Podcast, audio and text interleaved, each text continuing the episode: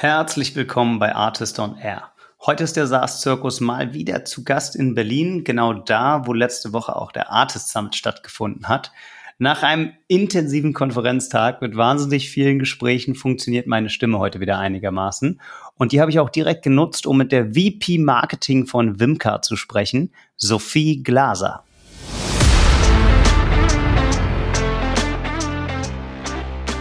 Gerade bei Inbound ähm, muss ein Sales-Team genauso verstehen, dass äh, zum Beispiel bei neuen ähm, Kanälen oder auch neuen ähm, CTA-Hooks ähm, es wichtig ist, halt am Anfang auch ein bisschen durchzuhalten und zu sagen, wir müssen halt die Lead-Qualität optimieren. Ich drücke nicht auf einen Schalter und der perfekte Lead purzelt raus. So ist das halt.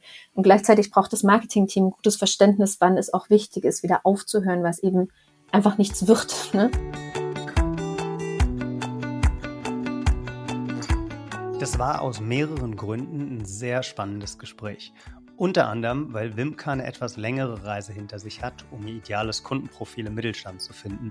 Sophie hat uns erzählt, wie sie ihre anfängliche Fokussierung auf das Prosumer-Segment heute noch dabei einsetzen, ihre Kunden optimal zu segmentieren. Mit 75 Leuten im Marketing und Sales ist es natürlich wichtig, optimal vorqualifizierte Leads zu übergeben und bei jedem Kunden dann auch mit dem relevanten Painpoint in die Demo einzusteigen. Wie das geht, hat Sophie erzählt. Außerdem haben wir darüber gesprochen, mit welchem konkreten Tool-Setup sie das machen und wie sich Marketing und Sales hier die Bälle zuspielen.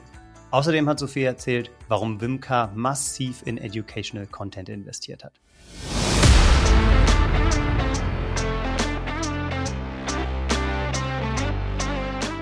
Artist on Air, der SaaS-Podcast für den deutschsprachigen Raum. Wertvolle Tipps von erfolgreichen Gründern, Top-Investoren und führenden Industriepartnern, die euch bei der Skalierung eures Unternehmens schnell und unkompliziert weiterhelfen. Zusammengestellt von Janis Bandorski, Julius Göllner und Matthias Ernst.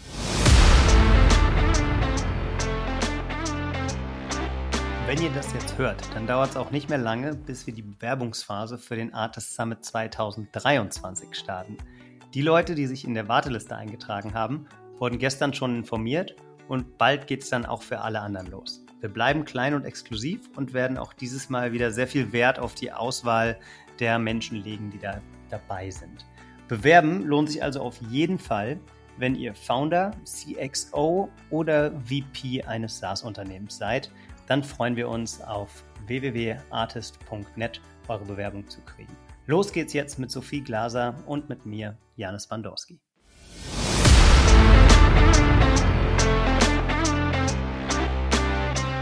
Hallo Sophie. Hi Janis. Sehr schön, dass du da bist. Bei mir ist heute Sophie Glaser, VP Marketing von Wimcar. Und ich weiß gar nicht, ob alle unsere HörerInnen Wimcar so als B2B-Lösung auf dem Schirm haben. Sophie, kannst du uns noch mal kurz sagen, was Wimcar macht und wie du zu Wimcar gekommen bist und was du dort tust? Natürlich. Ähm, Wimka ist, wie du schon gesagt hast, eine SaaS-Company mit Sitz in Berlin. Ähm, wir sind ähm, vor neun Jahren mittlerweile mit einem digitalen Fahrtenbuch gestartet. Ähm, ganz schlanker Use Case, ähm, klare Audience, äh, Steuern sparen mit den Dienstwagen.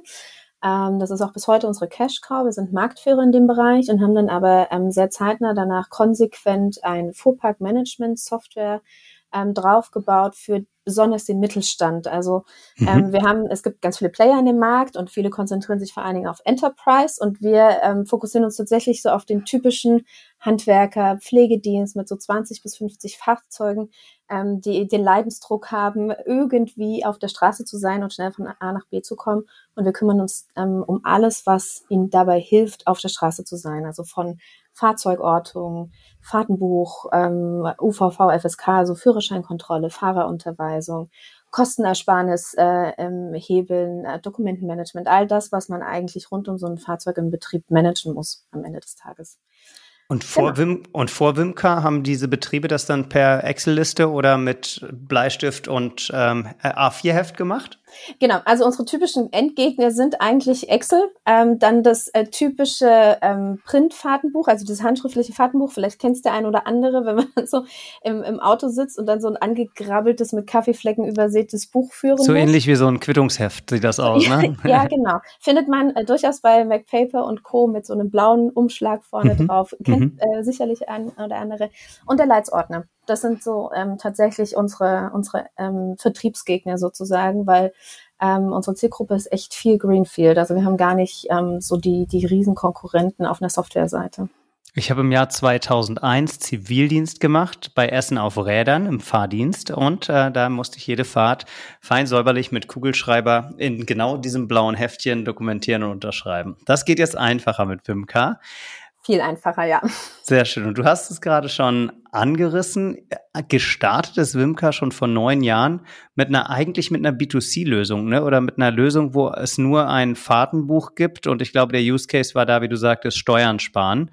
Das ist ja schon eine Transformation im Marketing auch von B2C-Produkt und sehr kleinteiliges Geschäft auf dann eher Small-Medium-Business-Geschäft zu gehen. Warst du da schon an Bord? Ähm, genau, ich bin eigentlich genau in der Hälfte gekommen, als wir diese Transformation gestartet haben. Ich habe angefangen kurz nach der Series A, als ähm, so die ersten Produktlösungen für das Fleet Management da waren. Und mein Job war es unter anderem natürlich mit unseren Vertriebskollegen ähm, die ganze Akquisition für den SMB-Bereich zu stemmen. Wir haben damals auch so Stück für Stück das B2C-Geschäft oder Prosumer-Geschäft ehrlicherweise. Ich habe immer den B2C-Term so mhm. das ist ein Prosumer-Geschäft, ähm, depriorisiert im Alltag, haben dort ähm, einfach sehr viel im Status quo gelassen und uns nicht ähm, so massiv darauf fokussiert und haben wirklich alle Brainpower auf SMBs gelegt, ja. Und war der, die Gro der Großteil der Kunden dann komplett Neukunden oder waren es SMBs, die ihr von dem Fahrtenbuchprodukt upgraden wolltet aufs Flottenmanagement? Nee, tatsächlich Neukunden. Also wir haben natürlich auch versucht, unsere ähm, lieben äh, Selbstständigen, Freiberufler und Kleinunternehmen abzugraden auf ein Fuhrparkmanagement, aber tatsächlich sind die Use Cases sehr, sehr unterschiedlich. Also der, der Großteil unserer Bestandskunden für das Fahrtenbuch haben wir auch tatsächlich einen Dienstwagen und nutzen das Fahrtenbuch zum Steuern sparen mhm. ähm, und entwickeln sich auch nicht perspektivisch, zumindest nicht in der breiten Masse in, in Mittelstandsunternehmen, wo es dann plötzlich um klassische Fuhrparkjobs geht ähm, weshalb wir eigentlich am Ende des Tages wirklich den überwiegenden Anteil komplett neu gewinnen mussten und uns auch den Markt neu erschlossen haben, ja. Okay, dann würde ich sagen, fokussieren wir uns wahrscheinlich auf das Thema Flottenmanagement. Ist wahrscheinlich für unsere Audience ein bisschen spannender. Trotzdem habe ich noch abschließend eine Frage. Ich habe nämlich versucht, mir darüber klar zu werden, wie groß Wimka eigentlich ist und habe gesehen, dass ihr auf der Website das digitale Fahrtenbuch äh, so bewerbt, dass es da ein kleines Hardware-Device gibt. Das nennt sich, glaube ich, Dongle, habe ich jetzt gelernt. Und das wird an die ODB-Schnittstelle im Auto ähm, gesteckt. Da ist also irgendwo unterm Lenkrad so ein Stecker, da klickt man das drauf und das verkauft ihr online für 19,90 Euro. Aber gibt es da auch eine Softwarekomponente, wo für die dann eine monatliche Gebühr fällig wird oder ist es tatsächlich nur das Hardware-Investment? Äh, das ist tatsächlich der All-in-One Preis. Also das ist kein Hardware-Kauf, sondern auch eine Hardware-Miete. Das heißt, ähm, der Kunde hat den Subscription-Preis 1990 beispielsweise fürs Fahrtenbuch. Okay, das heißt, es ist ein monatlicher Preis, die 19,90 genau, Ist ein monatlicher ja. Preis, mhm, mhm. genau. Und dafür bekommt man die Hardware-Komponente, eben diesen OWD2-Stecker, ähm, wie es bei uns heißt, ähm, plus inklusive der SIM-Karte und die Software dazu. Genau. Ja, das, okay, das heißt, das sind äh, 20 Euro im Monat. Mhm. Und ihr schreibt auf der Website, ihr habt 100.000 Kunden. Das heißt, wenn ich 20 mal 100.000 rechne und jetzt einfach mal annehme, die sind alle im, im Einsatz, das heißt, es wären dann zwei Millionen Euro im Umsatz alleine mit dem Fahrtenbuch. Ja, diese 100.000, also es sind 100.000 Fahrzeuge und die verteilen sich schon auf ähm, das Fahrtenbuch und das Fuhrparkgeschäft. Also das ist jetzt nicht alles ein ähm, mhm. Prosumer Einzelkundengeschäft, sondern da verbe äh, verbergen sich auch die, die Fuhrparkfahrzeuge äh, mit drin. Ja. Okay. Und wie groß ist ein Kunde beim Average Contract Value, ähm, wenn er nicht nur die Fahrtenbuch-App, sondern auch die ganzen anderen Services, die er rundherum anbietet, nutzt? Mhm. Also wir zielen ähm, Sweet Spot Kunde so auf einen Warenkorb von 200 Euro MAA. Ähm, das ist immer ein bisschen schwierig zu sagen, so wie viele Lizenzen verbergen sich dahinter, weil je nach ähm, unserem Paket, was der Kunde bucht, also wir haben ein sehr modulares Offering, weil die Anforderungen auch von einem Mittelstand im Fuhrpark sehr unterschiedlich sind. Also der eine möchte unbedingt Fahrzeuge orten, der nächste möchte Fahrtenbuch führen, der andere braucht irgendwie eine Verwaltungsoberfläche. Deswegen mhm. ist es mhm. sehr modular. Ähm, das kann man jetzt nicht so pauschal in einen, einen Fuhrpark-Größe übersetzen, aber wie gesagt, so 200 Euro MAA Warenkorb, so mit 20 bis 50 Fahrzeugen zielen wir idealerweise drauf, ähm, je nach Preispaket dann. Okay, wunderbar.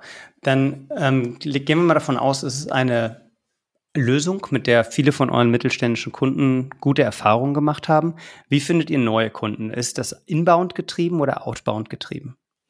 Ähm, es ist tatsächlich noch im überwiegenden Teil inbound getrieben ähm, und ich glaube, das macht auch Wimka äh, oder scheidet Wimka ein bisschen von anderen SaaS-Companies, weil normalerweise hat man ja ähm, auch in der Phase, wo ich eingestiegen bin, äh, so ungefähr 40 Outboundler und zwei im Marketing. Ähm, das ist bei uns tatsächlich andersrum ähm, lange gewesen, weil wir aus dem Prosumer-Bereich kamen. Und im Prosumer-Bereich hatten wir schon immer eine No-Touch-Strecke, einfach klassisches mhm. Website-Kauf und viel Spaß, Abfahrt ähm, plus ein ähm, Inbound-Flow mit einem 30-Tage-Test. Ähm, und diesen Inbound-Flow von damals, der schon im Prosumer-Bereich sehr, sehr gut funktioniert hat, den haben wir dann sehr lean einfach in den, in den SMB-Markt übernommen ne? und von da aus weiter iteriert.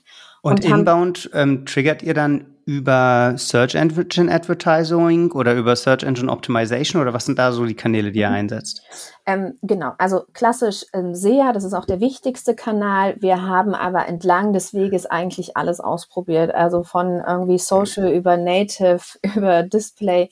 Ähm, wir haben die ganze Klaviatur mal durch.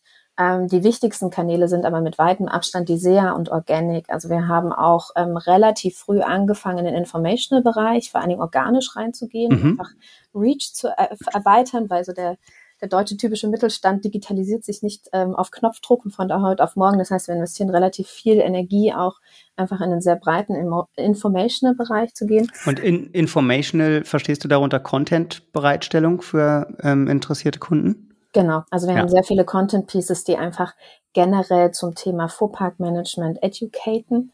Ähm, und darüber sammeln wir Leads ein. Nochmal. Was macht ihr da so? Habt ihr einen Blog oder einen Podcast oder kleine Videos? Eigentlich alles, nee. Bis auf den Podcast haben wir tatsächlich alles. Also wir haben ähm, einen, einen Blog aufgebaut, der sich rund um das Thema Fuhrparkmanagement ha ähm, hangelt. Also alles, was man rund um äh, die, die Verwaltung von Fahrzeugen im Unternehmen äh, lernen will, kann man dort finden. Mhm. Ähm, und dann kann man sich gegen die Abgabe seiner E-Mail-Adresse auch Checklisten, Whitepaper etc. pp. runterladen oder an Videokursen teilnehmen. Und ähm, das hat natürlich einen, einen, einen Brand-Effekt am Ende des Tages auch, ist für uns aber tatsächlich primär ein SEO-Tool. Ähm, okay. Und damit sammeln wir Reichweite ein. Ja. Und wie groß ist dein Marketing-Team? Wir sind aktuell knapp 25 Leute. Ja. Von Wimka insgesamt ein bisschen was über 200. Okay, wow. Und im Sales? Sind wir um die 50 bis 55 Pi mal Daumen. Right, okay. Und die 25 Marketing-Leute, die sind mit Content-Erstellung und dann mit der Kanalbetreuung überwiegend befasst. Verstehe ich mir das richtig vor? Genau, vielleicht kann man es so auseinanderdröseln. Wir haben einen sehr ähm, performance-lastigen Teil. Dahinter verbirgt sich das ganze Paid-Marketing, Website-Optimization, so eine kleine interne BI. Dann haben wir Content-Marketing, was bei uns einfach einen sehr großen Aspekt auch hat. Zum einen, was ich schon meinte, so Educational, Informational Content mhm. oder Traffic abzugreifen aber auch im High-Intent-Traffic sehr zu optimieren. Dann ein äh, CRM-Team, was sich vor allen Dingen um die Net Retention Rate ähm, kümmert. Da haben wir Gott sei Dank weniger ein Churn-Issue als ein großes Expansion-Potenzial, auf dem wir sitzen. Cool. Dann haben wir so ein zweites, zweiten Department-Bereich sozusagen. Das ist eher so Brand, Design, Kommunikation, Offline-Marketing. Und einen dritten Bereich ähm, ist Partner Relations bei uns. Wir arbeiten schon seit Urzeiten sozusagen mit äh, Steuerberatern zusammen, die ihren Mandanten unser Fahrtenbuch empfehlen. Und wir haben ein ganzes Team, was sich nur damit beschäftigt, ähm, Steuerberater zu akquirieren, ähm, zu aktivieren, dann auch ähm, Beziehungsmanagement und also wirklich Pflege dieser Partnerschaften zu betreiben. Ja, klar, super smart, das ist super part smartes Partnerschaftsmodell. Das heißt, der, der mittelständische Kunde kommt zu seinem Steuerberater oder zur Steuerberaterin, sagt, ähm, was kann ich denn da machen? Der sagt, führst du eigentlich schon ein Fahrtenbuch? Da habe ich hier eine Softwarelösung. Habt ihr da ähm, dann eine Kickback-Lösung gemacht mit den Steuerkanzleien oder wie funktioniert das? Das darf man tatsächlich nicht. Also Steuerberater dürfen kein Incentive erhalten, rein rechtlich nicht. Ja. Ähm, und unsere Steuerberater ähm, machen es tatsächlich gegen einen Rabatt, den aber die Mandanten bekommen, was für sie einfach Reputation ist. Ne? Mhm. Und wir haben so verschiedene zusätzliche Content Assets, die sie in ihrer Beratung einsetzen können, aber die bekommen kein Geld von uns. Ne? Mhm. Man muss dazu aber eins wissen, ähm, das Fahrtenbuch in sich ist auch ein Riesenleidensthema für den Steuerberater. Der will die, diese handschriftlichen, abgekribbelten Hefte einfach auch nicht prüfen. Klar. Hat keine Zeit für. Und es ist in aller Regel einer der wichtigsten Hebel auch wiederum für Mandanten, um Steuern zu sparen. Also es liegt einfach sehr, sehr, sehr, sehr nah. Ne? Ähm, es ist sehr nah an der Beratungsleistung eines Steuerberaters in sich. Ähm, das heißt, wir geben ihnen einfach ein Goodie. Sie können das Extrem smarte Partnerschaft. Ja, ich bin, ich bin total begeistert. So wie hast du dir das ausgedacht? Nee, das war, das war schon vorher. Tatsächlich die erste Kooperation mit dem, mit dem Deutschen Steuerberaterverband war noch vor Produktlaunch. Ähm, es war so ein bisschen, manchmal war man das Quäntchen Glück am Anfang ähm, und es war sehr smart, sehr früh in diesen Bereich reinzugehen. Und wir haben das dann einfach sehr konsequent weiterentwickelt. Mhm. Ja, also me mega smart. Wie viel, das heißt, wie viel Prozent der Abschlüsse kommen über dieses Partnerschaftsmodell? Kannst du da eine Größenordnung? Ja, also ähm, das ist wirklich sehr prosumer getrieben. Ähm, in der Vergangenheit, als wir es vor allen Dingen sehr aktiv betrieben haben, so um die 20 bis 25 Prozent. Mhm. Okay, ja, ist schon, schon ordentlich. Okay. Und, man, und man darf eine Sache bei der ganzen Geschichte nicht vergessen, das ist für uns ein riesen Brand-Asset auch. Ne? Den Trust zu haben, offizieller Partner vom Deutschen Steuerberaterverband zu sein, von der Date, von ganz vielen großen Kanzleigruppen, mit denen wir kooperieren, ist auch unabhängig vom reinen Revenue ein extremer Brand-Treiber, der dann auch wieder in die, in die Mittelstandswelt reinstrahlt. Ja, okay. Wahnsinn. Dann, wenn wir nochmal den Ausflug durch die Wimka-Organisation machen. Wir haben jetzt gehört, es sind ungefähr 25 Menschen im Marketing, 25, nee, 50 Leute im Vertrieb, hattest du, glaube ich, gesagt. Dann fehlen noch 125. Was machen die? Ähm, ganz furchtbar viel Tech und Product auf jeden Fall. Also mhm. wir sind sehr ähm, Product-Tech-driven. Ähm, dann haben wir ein relativ großes Customer Service Team. Das ist so eins unserer Kern-Brand-Values, dass wir extrem viel Wert auf Servicequalität und partnerschaftliches Miteinander ähm, mit unseren Kunden ähm, legen. Dann haben wir noch ähm, relativ viel Operations und Logistik. Das ist auch nochmal eine Komponente bei Wimka, die einfach existiert. Wir haben halt eine Hardware mhm. ähm, und dann die Zentralfunktion. Ne? Und da, ähm, sobald man über Fahrtenbuch und Steuerberater spricht, braucht man ein Legal-Team, ein gutes Finance-Team. Ähm, genau. Ja. Und funktioniert die Wimka-Software ausschließlich mit dem Dongle oder gibt es auch eine Standalone-App-Lösung? Genau. Es gibt ähm, eine Standalone-Web-Lösung ähm, in dem Fall und zwar das ganze Thema Fuhrparkverwaltung, also Kostenmanagement, Dokumentenmanagement, Aufgabenverwaltung etc. pp. Mhm. Das funktioniert komplett autark von irgendeiner Hardware. Ähm, das sehen wir aber eigentlich eher als ja, Add-on und Zusatzprodukt. Wir legen schon extrem viel Wert auf unsere sogenannten Telematikprodukte, also das Fahrtenbuch und die Fahrzeugortung. Das ist schon der Kern, ähm, wo wir uns auch als Company sehen. Ähm, aber wie gesagt, es gibt dann auch noch die, die, die reine Fuhrparkverwaltung. Mhm. Und warum habt ihr euch nie so richtig an den Enterprise-Bereich rangetraut? Du sagst, dein, dein Ideal Customer Profile sind mittelständische Handwerksbetriebe, vielleicht so Flotten mit 15 bis 50 Fahrzeugen, ne? Ja, also ähm, wir glauben ganz fest daran, dass diese Abgrenzung ein Unique-Element von Wimka ist und dass wir damit auch einfach einen Sweet Spot in dem Markt bedienen, den wir besonders gut können, auch aus unserer Historie natürlich heraus, in dem mhm. wir besonders gut ähm, balancieren können zwischen ähm, Kacks und am Ende den, den Return davon. Ähm, das definitiv.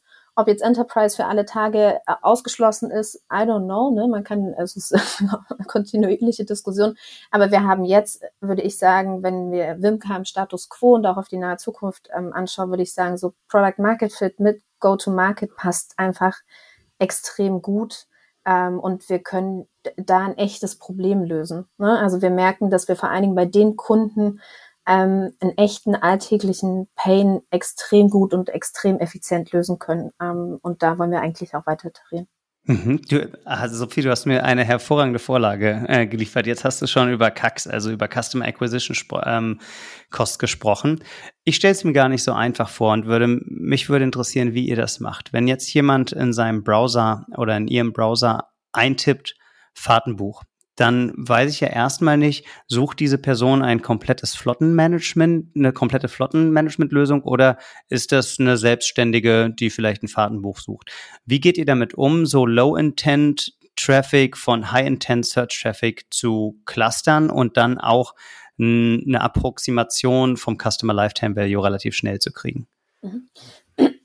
Entschuldige. Ähm, ja, beim Fahrtenbuch ist tatsächlich ein bisschen tricky, ne? weil da gibt es ähm, definitiv den, den, den oder die Selbstständige, die einfach sagt, ja gut, ich habe ein Fahrzeug, ich möchte damit loslegen, versus den ähm, teilweise auch sehr großen Fuhrpark, der sagt, ja, ich brauche irgendwie eine äh, komplett globale Lösung, weil zum hundertsten Mal bei der Betriebsprüfung durchgefallen. Ne?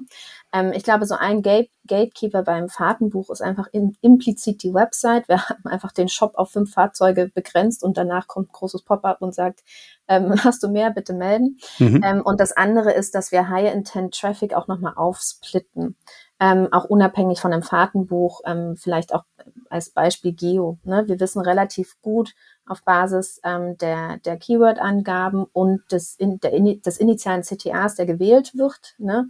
ähm, welcher Kunde dahinter steckt. In aller Regel geben sie auch nochmal in den Formularen eine grobe Indikation zur FUPA-Größe an, zu den Pains und Needs.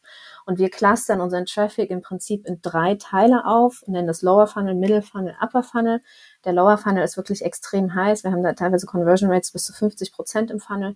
Ähm, da sagt wirklich jemand, hallo, guten Tag, ich möchte mit euch sprechen, ich möchte mir eine Demo buchen. Ja. Ähm, das ist so ein Drittel des Lead-Volumens. Das zweite Drittel ist Middle Funnel, da lädt sich jemand schon eine Wimka-Produktbroschüre runter. Also wir wissen schon, der, die mhm. Person ist mit Wimka irgendwie vertraut, möchte eine Produktlösung.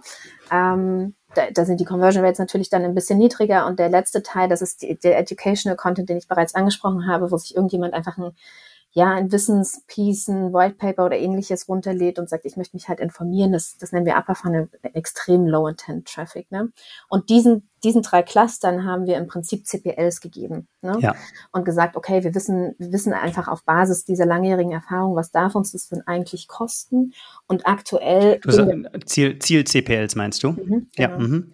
Und aktuell gehen wir da aber noch granularer rein. Also mittlerweile sind wir auf einem Level, dass wir auf Keyword-Ebene sagen können, was im Schnitt für ein Deal Value dahinter steckt und wir zum Beispiel auch in der SEA ähm, komplett mit ähm, so ähm, äh, MAA-Werten als Qualitäts- und Bidding-Faktoren ähm, arbeiten. Das heißt, wir sind mittlerweile auf so einem Granularitätslevel, dass wir relativ gut aussteuern können, wo wir den Fokus in, im Bidding vielleicht dann auch auf einen höheren Ziel CPL legen, weil wir auch wissen, ähm, fällt in der Regel und ist auch ein großer Deal-Value dahinter. Finde ich extrem spannend. Ich würde an der Stelle noch mal einen ganz kleinen Schritt zurück machen für die HörerInnen, die jetzt nicht jeden Tag mit den Begrifflichkeiten um sich Stimmt, werfen. Ja. Ziel, Ziel CPL heißt Kosten pro Lead. Das mhm. heißt, wie viel kann ich eigentlich vorne ins Marketing reinstecken? Deal Value bezieht sich dann, nehme ich an, auf die Customer Lifetime Value oder Annual Contract Value oder was ist da eure Messgröße? Wir gehen tatsächlich erstmal auf das Potenzial, ähm, sprich, wie wenn der ähm, ein Marketing Qualified Lead kommt beim beim Sales-Team an und dann wird er qualifiziert oder nicht als Sales Accepted Lead. Das heißt, er erfüllt bestimmte Kriterien, um überhaupt ähm, ein Go zu bekommen, auf dem Deal möchte das Sales-Team arbeiten. Mhm. Und diesen Wert beziehen wir aktuell ein, ähm, weil der für uns viel näher an der Optimierung ist. Wenn wir immer auf den One-MAA schauen würden und noch extremer auf den Expansion-Wert, ne, also was so der gesamte Deal-Value ist, hätten wir extrem langen Verzug in den Erkenntnissen für die Kampagnen, weil wir teilweise Dealzyklen eher so von drei bis vier Monaten haben. Mhm. Ähm, und die, die hinteren Conversion Rates, also die zwischen dann, der, das Sales Team hat gesagt, alles klar, ich möchte mit euch arbeiten und ich gewinne den auch, die sind sehr predictable bei uns. Ähm, sie sind nicht ähm, extrem volatil, sondern eher das Vordere. Das heißt, wir beziehen in unser Bidding und Qualitätsmanagement eher den Wert ein des Potenzials insgesamt. Mhm. Wie laufen diese Diskussionen zwischen den beiden Teams an der Schnittstelle? Also ich könnte mir vorstellen, dass häufig, aber nicht immer Einheit darüber besteht, was ist ein Marketing Qualified Lead und was ist ein Sales Qualified Lead. Ja, also äh, ganz offen, ne? Ich glaube, über Jahre hinweg heraniteriert, wir machen es jetzt nun auch schon mhm. seit vier, fünf Jahren. Ähm, wir haben es objektiviert. Es gibt einen bestimmten Kriterienkatalog, der muss halt erfüllt sein. Also zum Beispiel, ähm, ist es ein Fuhrpark, gibt es mehrere Fahrzeuge, gibt es ein echtes Projekt, ist ein Entscheider benannt, ähm, gibt es ein Budget? Ähm, und dann ähm, erfüllt ein Lied eben diese Kriterien oder eben auch nicht. Ne? Aber natürlich ähm, gibt es kontinuierlich immer mal Diskussionen, ähm, hätte man noch zehnmal mehr anrufen müssen oder nur fünfmal, klar. Ja. Ich würde sagen, in unserem High-Intent-Bereich, also wirklich sehr, sehr tief im Funnel, sind die Diskussionen fast nicht mehr vorhanden, weil das mhm. so eine komplett durchlaufende Engine ist und so erwartbar, dass, ähm, dass es da einfach nicht mehr so viel Spielraum gibt. Aber umso neuer die Lead-Klassen und auch teilweise die Quellen sind, also ähm, ob das jetzt neue Formulare, Landing-Pages oder auch teilweise einfach äh, Marketingkanäle sind, umso häufiger hat man natürlich die Diskussion, ne? weil ja. ähm, ähm, das gehört halt einfach zum Spiel dazu. Und da gehört und dann gutes, gute Diskussionskultur dazu. Iterieren, testen, kaputt machen, neu testen, iterieren und rantasten. Ja, finde genau. ich, finde ich sehr cool, dass du da so, so offen drüber sprichst auch. Und, und ich glaube, da muss man halt eine Sache sagen und da ähm, schätzen wir uns extrem glücklich auch mit unserer Sales- und Marketing-DNA. Ne? Gerade bei Inbound ähm, muss ein Sales-Team genauso verstehen, dass äh, zum Beispiel bei neuen ähm, Kanälen oder auch neuen ähm, CTA-Hooks ähm, es wichtig ist, halt am Anfang auch ein bisschen durchzuhalten und zu sagen, wir müssen halt die Lead-Qualität optimieren. Ich drücke nicht auf einen Schalter und der perfekte Lead purzelt raus. So ist das halt. Und gleichzeitig braucht das Marketing-Team ein gutes Verständnis, wann es auch wichtig ist, wieder aufzuhören, was eben einfach nichts wird. Ne? Und ähm, da muss ich sagen, bin ich sehr happy ähm, bei uns, weil dieses Verständnis von beiden Seiten ähm, tatsächlich gegeben ist und es eher ein Miteinander ist als ein jetzt stimmt aber die Lead-Qualität nicht, was macht ihr da vorne, sondern eher, hey, ich, ich glaube, da liegt was im Argen, lass uns mal gemeinsam schauen. Wer ist da dein Counterpart in der Organisation? Ist das die VP Sales oder der VP Sales, mit dem du sowas durchiterierst? Genau. Okay, gut. Und war das von Anfang an so, dass äh, Marketing und Sales zwei getrennte Funktionen waren oder ist, ist das erst im Laufe der Zeit entstanden? Nee, das waren eigentlich immer getrennte Funktionen ähm, und wir, äh, also auch ähm, immer wieder ähm, mal enger und mal weniger eng, je nach Thema. Vor allen Dingen Inbound ist unfassbar eng ähm, mhm. und die, die Teams arbeiten auch unfassbar eng zusammen. Ähm, dadurch, dass aber auch wir parallel über die letzten anderthalb Jahre eine Outbound-Funktion aufgebaut haben, also wir ergänzen unser Inbound-Geschäft quasi, ist es, glaube ich, auch wichtig, ähm, so eine sehr dedizierte Verantwortung da drin zu haben. Mhm. Okay, jetzt haben wir relativ viel über die Vergangenheit gesprochen. Wenn wir jetzt mal den Blick in die Zukunft sprechen, euer Hauptgeschäft findet bisher, glaube ich, im deutschsprachigen Markt statt. Wird es auch in Zukunft so bleiben oder gibt es Pläne für eine Expansion international? Ähm, wir haben letztes Jahr erste Fußschritte in Richtung UK gemacht, beziehungsweise vorletztes Jahr haben uns da wieder ein bisschen zurückgezogen aufgrund Product Majority und Go-to-Market, also mhm. ein typisches Spiel, was da nicht ganz ähm, perfekt harmoniert hat. Ähm, ich würde das überhaupt nicht ausschließen. Ähm, gleichzeitig funktionieren wir extrem über Fokus ähm, als Firma und wir geben uns massiv viel Mühe, ähm, für nicht zu viele Baustellen zu sorgen und Dinge ähm, erstmal so ordentlich aufzustellen, dass sie funktionieren können, ne? sowohl auf einer Product-Seite als auch auf der Go-to-Market-Seite. Ähm, ich glaube aber persönlich sehr stark daran, dass vor allen Dingen die ganzen Themen rund um Fahrzeugortung und aber auch Fuhrparkverwaltung europäisch gedachte Themen sind. Ähm, genau. Kann ich meine Fahrzeuge in Anführungszeichen eigentlich nur orten oder kann ich es auch ausmachen, wenn mir nicht gefällt, wo es hinfährt? kommt ein bisschen drauf an, welche, welches Fahrzeug du hast, mit welchen Privacy-Einstellungen. Ähm, ja, also ähm, hängt extrem am Use Case des Fahrzeugs ab. Wenn man Poolfahrzeuge hat, die einfach von vielen verschiedenen Personen genutzt werden, ähm, kann das in der Regel einfach der Fuhrparkleiter bestimmen, weil es auch keinen Privatzweck hat. Sobald das Fahrzeug aber in irgendeiner Form privat genutzt wird, ist das Entscheidung des Fahrers. Ne? Mhm. Also das, das, heißt jetzt Klassiker, ich bin, ich bin Einmann-Handwerksbetrieb und fahre zu meinen Einsätzen oder Privatperson sogar und will das als Diebstahlschutz setzen. Und jetzt ähm, sehe ich, das Fahrzeug fährt außerhalb von 100, weiter als 100 Kilometer weg von Berlin. Und da weiß ich, ähm, ich bin's nicht, mein Kind ist es nicht, meine Frau ist es nicht und will den Wagen lahmlegen. Dann drücke ich auf den Knopf und dann geht das Auto aus oder wie muss ich mir das vorstellen?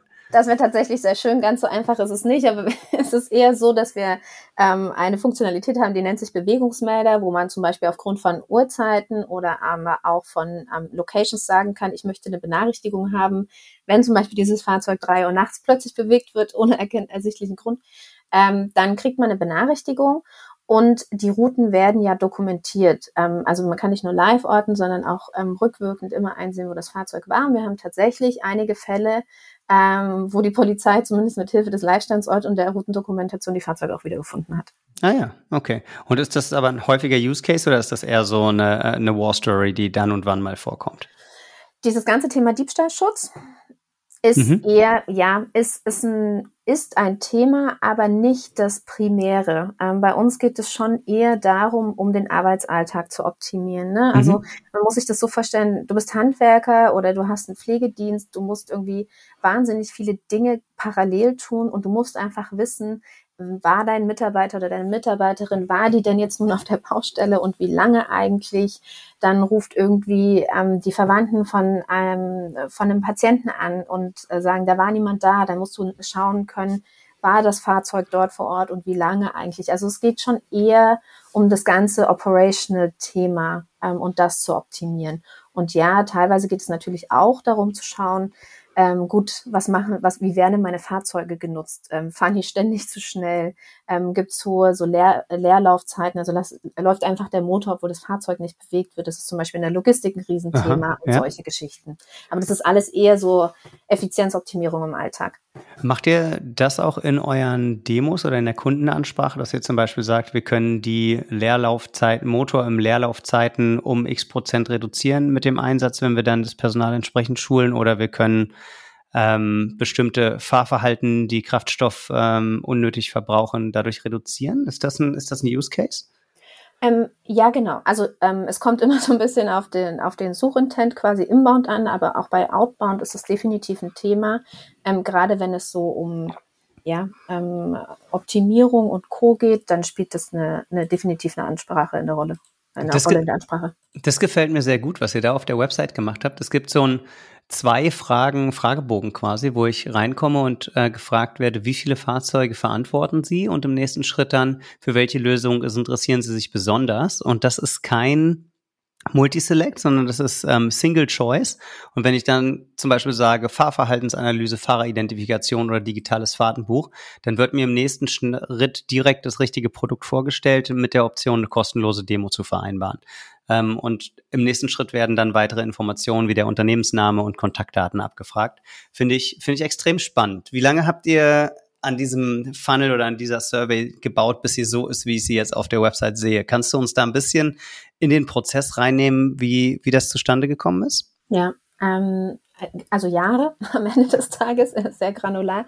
Ähm, ich hatte ja am Anfang schon gesagt, dass wir aus der Historie kommen, dass wir ähm, Selbstständigen mithilfe von einem 30-Tage-Test das Fahrtenbuch näher gebracht haben und dass wir das einfach übertragen haben. Also der Startpunkt war tatsächlich, dass wir einfach gesagt haben, teste 30 Tage lang die Fuhrparklösung XYZ ähm, und los geht's. Ne? Und damit ähm, von da aus haben wir weiter iteriert. Und dann ähm, Stück für Stück haben wir festgestellt, dass ähm, unsere Kunden häufig ein zentrales, sehr offensichtliches Problem haben. Ähm, und zwar nicht in der Breite. Also es geht selten darum, dass ein Kunde sagt, super, ich brauche eine Fuhrparksoftware, sondern meistens geht es wirklich um ähm, was sehr Zentrales, wie beispielsweise, ich möchte Fahrtenbuch führen oder ich möchte meine Fahrzeuge orten oder ich möchte ähm, die Führerscheine besser kontrollieren. Und wir haben gemerkt, dass darüber hinaus den Kunden nicht klar ist, was, sie, was überhaupt noch möglich ist, sondern die wollen einfach nur einen initialen Pain lösen. Und mhm. das haben wir dann angefangen, in den Formularen abzufragen und damit signifikant die Conversion Rates innerhalb der Forms erhöht.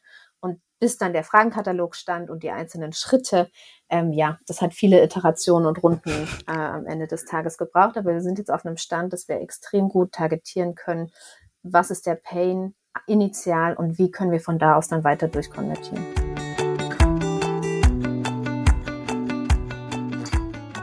Wo es gerade um Datenanalyse geht, unterbrechen wir kurz für unseren Werbepartner Ebner Stolz.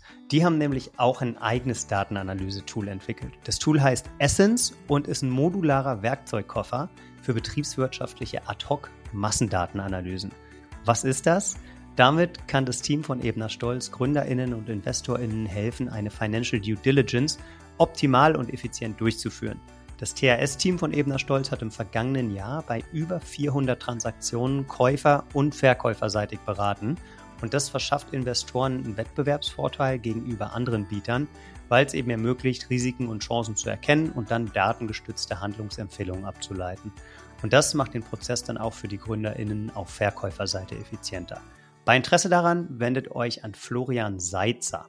Am besten per E-Mail an florian.seitzer at ebnerstolz.de oder direkt über die Firmen-Homepage www.ebnerstolz.de.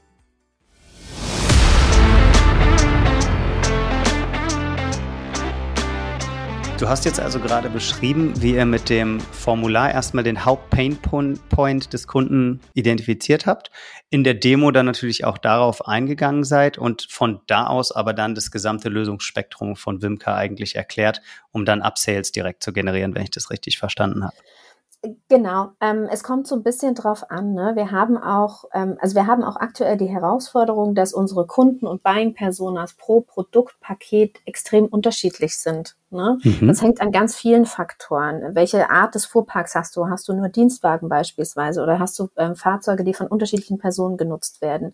Hast du, welche zentralen ähm, Probleme willst du im Alltag lösen? Ähm, möchtest du, hast du irgendwie ein Finanzamt-Thema oder sagst du, es geht dir eher um so Arbeitszeitnachweise, indem du deine Fahrzeuge ortest?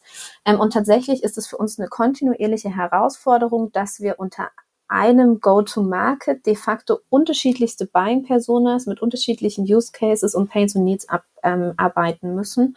Und wir jetzt auch gerade in einem Prozess sind, das immer weiter auseinander zu dröseln, weil wir merken eigentlich jetzt, um in die noch in die nächste Tiefe zu kommen, sozusagen, müssen wir viel differenzierter arbeiten. Und das merken wir unter anderem auch bei Outbound, ne, dass da bestimmte Produkte einfach wesentlich besser fliegen als ähm, andere.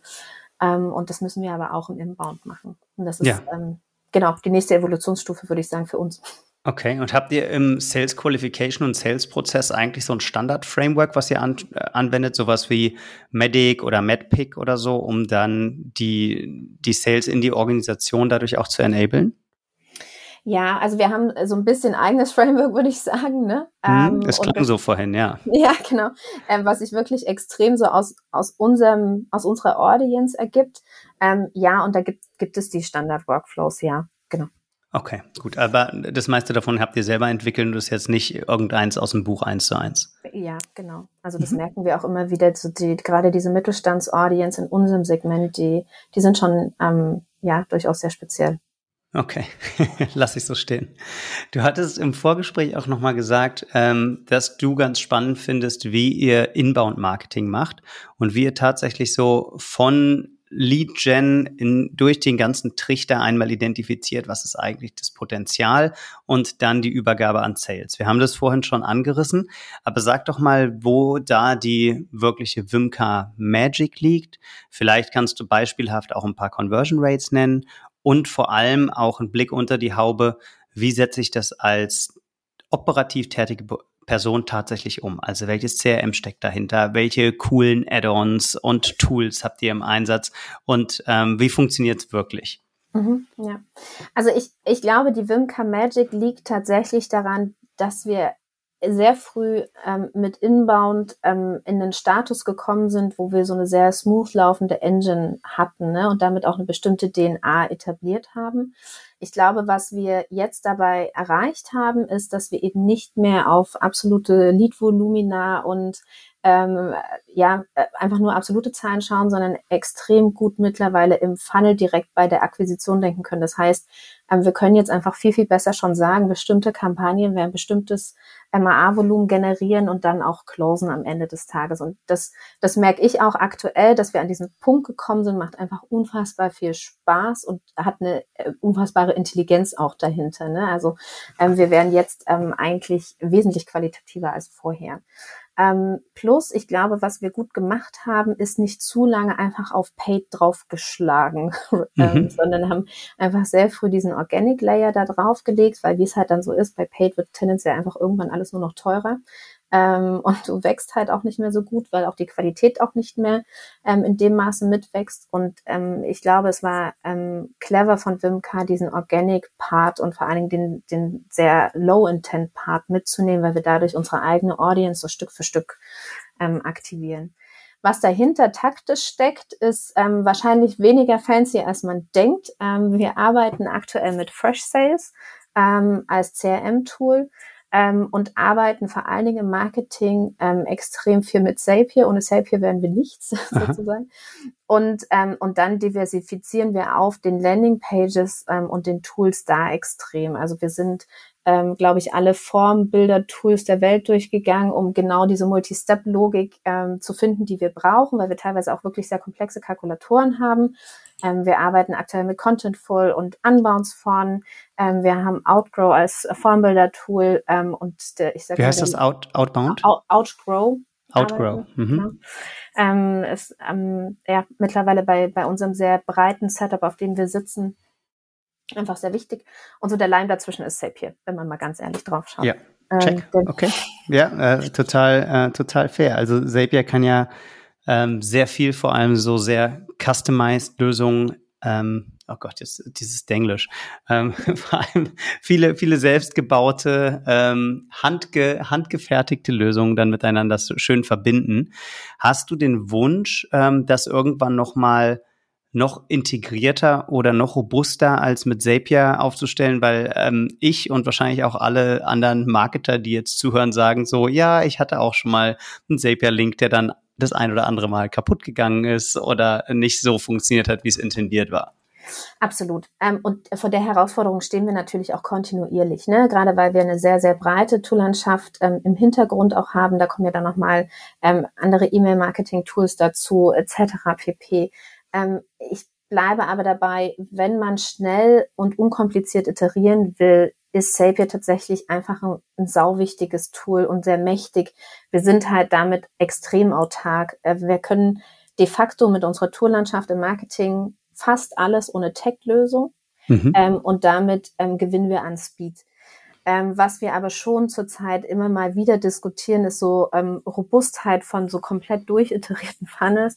Und ähm, da haben wir so ein paar Workflows, wo es sicherlich sich anbieten würde, ähm, mit externen Lösungen vermutlich schwierig, aber zumindest mit einem internen Tech-Team heranzugehen und das ähm, stabil und sauber aufzubauen, ja. Ja, genau. Irgendwann sagt man dann ja, okay, wenn, wenn ich es jetzt äh, 10.000 Mal gemacht habe mit Zapier und Zapier ist äh, in dem in dem Prozess 15 Mal kaputt gegangen und ich habe verstanden, an welcher Stelle, dann kann ich es irgendwie noch robuster bauen. Und dafür brauche ich aber natürlich auch die Tech-Ressourcen. Zwei genau. Themen, zwei Themen würde ich da gerne anschließen. Du hast gesagt, ihr arbeitet mit Fresh Sales als CRM. Ich frage fast jede Gründerin und jeden Gründer, der bei mir im Interview ist, welches CRM sie verwenden. Die Antwort, Sophie, habe ich noch nie bekommen. Klär uns auf. Was ist da los? Ähm, ja, was ist da los? Ähm, wir haben ähm, ja unser Setup ähm, sehr ähm, individuell gewählt. Ähm, wir brauchten ja ich, ich glaube, wir müssen die Frage skippen. ähm, Nein, also wir haben, wir haben, ähm, äh, ne, was ich schon gemeint habe, wir haben halt ein Subscription-Modell mit einer Hardware-Komponente. Ja. Daraufhin haben wir einfach unser Shop-System gewählt und ähm, Fresh Sales hat ähm, in alle verschiedenen Richtungen die besten Integrationen äh, versprochen. So. Das finde ich eine total sinnvolle Antwort. Ja, total, total fair. Ist gekauft. Aber ich nehme an, ihr habt euch sowas wie HubSpot, Salesforce, Pipedrive auch angeschaut und am Ende hat halt Fresh Sales sich durchgesetzt. Genau, wir kommen vom Pipedrive. Ähm, und Pipedrive war dann einfach eins zu klein für unser Setup. Ähm, dann, dann, ich, dann weiß ich jetzt schon, wer nächste Woche bei dir anruft. Also du kriegst wahrscheinlich einen Anruf von HubSpot, vielleicht auch einen von Salesforce. Let's see. Ich weiß, dass du in fünf Minuten in einen Anschlusstermin musst und von daher ähm, will ich dich auch nicht zu sehr auf die äh, auf die Folter spannen. Eine Frage habe ich aber doch noch äh, zu dem zu dem Prozess, den du gerade beschrieben hast. Das äh, CM habe ich verstanden. Wie macht ihr konkret E-Mail-Marketing? Welches Tool habt ihr da im Einsatz? Äh, wir haben Brace im Einsatz ähm, mhm. und sind aber auch noch mitten, also wir, wir haben es gerolloutet und sind aber so quasi mittendrin noch ähm, unter der Maßgabe, dass wir ja ähm, ja auch klassisches E-Mail-Marketing machen, aber auch in der Hoffnung oder beziehungsweise mit dem Plan, dass wir sagen, okay, das ganze Thema Aktivierung im Funnel ähm, über In-Product, Push, E-Mail und Co. ist, ist ja einfach und bleibt ein Thema. Ähm, und deswegen haben wir uns für Brace entschieden, auch wenn das ein Ticken eine ungewöhnliche Wahl ist, weil es ja eher ein B2C-lastigeres Tool ist. Ne? Ähm, welchem Tool Comment habt ihr die Entscheidung getroffen? Auch sehr wildes Setup. Wir hatten ähm, Mailchimp primär im Einsatz und dann so ein paar ähm, Eigen, Eigengewächse, würde ich es mal nennen, die wir selbst gebaut haben. Ähm, und daher kommen wir. Ich hatte selber in zwei Companies Mailchimp im Einsatz. Was war da das Hauptproblem bei euch? Also bei uns auch, um da ganz offen zu sein, war es einmal äh, bei einer äh, gestiegenen Userzahl die Kosten und ähm, die ähm, mit der DSGVO Compliance hat es dann auch nicht mehr ganz so gepasst, weshalb wir uns dann entschieden haben zu wechseln. Genau, zwei Punkte auf, kann ich genauso unterschreiben. Und das dritte ist tatsächlich ähm, die Segmentierung. Ne, wir, ähm, wir haben mhm. echt sehr, sehr unterschiedliche Datenquellen, die wir an, anbinden können, um Kundensegmente zu bilden. Ähm, und das hat mit äh, Mailchimp einen unnötigen Overhead produziert. Okay. Und dann ganz abschließend äh, letzte Frage vielleicht noch. Wie seid ihr finanziert? Du hattest gesagt, äh, ihr habt mehrere Finanzierungsrunden gemacht bei Wimka, ne? Genau. Wir haben äh, Series A und Series B gemacht. Ähm, und haben aber Anfang diesen Jahres, ein bisschen früher als vielleicht der Trend im Markt, entschieden, profitabel zu werden, hatten jetzt auch den ersten Moment des Break-Even tatsächlich. Herzlichen Glückwunsch. Dankeschön. Ähm, und wollen uns da einfach unabhängig von machen. Also wir planen jetzt nicht gerade die, die riesen nächste Funding-Runde ähm, und, und das weiter zu skalieren, sondern ähm, wir folgen dem Pfad der Profitabilität. Cool. Schönes Schlusswort, gute Aussichten. Sophie, vielen, vielen Dank, dass du dir die Zeit genommen hast. Ich weiß, dass du einen Anschlusstermin möchtest und will dich auch pünktlich entlassen. Eine Abschlussfrage habe ich aber auch Na, noch. Natürlich. Was ist dann dein Restaurant-Tipp für Berlin? Hm, in Berlin, oh. Viele, gibt, äh, egal welches Essen. Ja, also Dinner, Frühstück. Ja, you choose. If, ähm, hm. Wenn jemand, wenn du mich jetzt in einen Ort checken müsstest morgen, wo sollte ich hingehen? Also zum Brunchen würde ich, glaube ich, immer das Le Bon empfehlen in Kreuzköln. Ähm, und zum Dinner gehe ich nach wie vor, auch wenn es echt schon ähm, äh, lange da ist, ins Katz Orange. Wunderbar. Da waren, da waren ein paar unserer TeilnehmerInnen vom Artist Summit auch. Ach, ja. ja dann zu Recht. Damit verabschiede ich mich und wünsche dir noch einen erfolgreichen Termin und einen schönen Tag. Sophie. Wünsche ich dir auch. Vielen Dank fürs Gespräch. Danke dir. Ciao. Ciao, tschüss.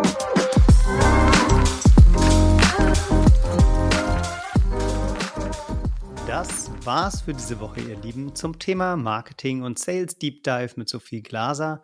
Bleibt mir zu sagen, dass die Bewerbung für den Artist Summit 2023 schon bald anfängt, also checkt auf unserer Website und kommt gut ins Wochenende. Das war's von Sophie Glaser von Wimka und von mir, Janis Bandowski. Ciao, ciao.